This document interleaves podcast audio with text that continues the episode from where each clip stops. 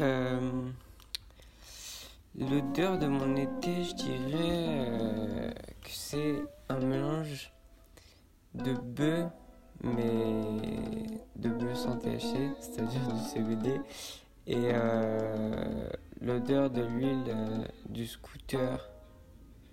Pourquoi? Ben, En fait, je travaille dans un magasin de CBD et il faut savoir qu'il y a un scooter, un Vespa rouge, super beau, des années 70 euh, en exposition, mais le problème c'est qu'il y a une fuite d'huile et du coup il pue l'essence ce bâtard, mais vraiment c'est violent. Du coup, euh, chaque matin quand j'ouvre, en fait, euh, la première odeur que je me reçois dans la gueule, surtout qui est concentrée avec la chaleur et tout, ben, c'est un mélange d'essence et de CBD.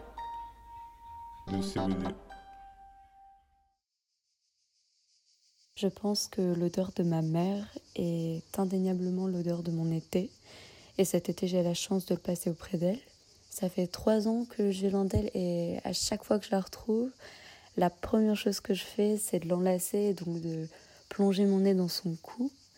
Ma mère, elle a un parfum très délicat avec des notes de fleurs d'oranger. Et c'est vraiment une odeur qui est très réconfortante pour moi.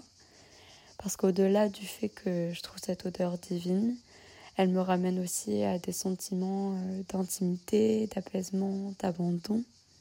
Quand je suis là, au creux de son cou, ça n'a pas de prix, c'est magique.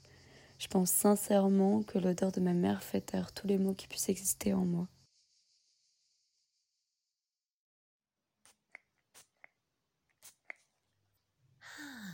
L'odeur de l'été.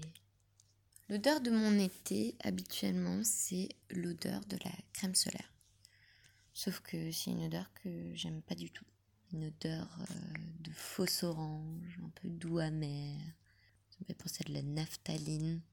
C'est une odeur aussi que j'associe avec euh, la peau collée, euh, avec du sable partout.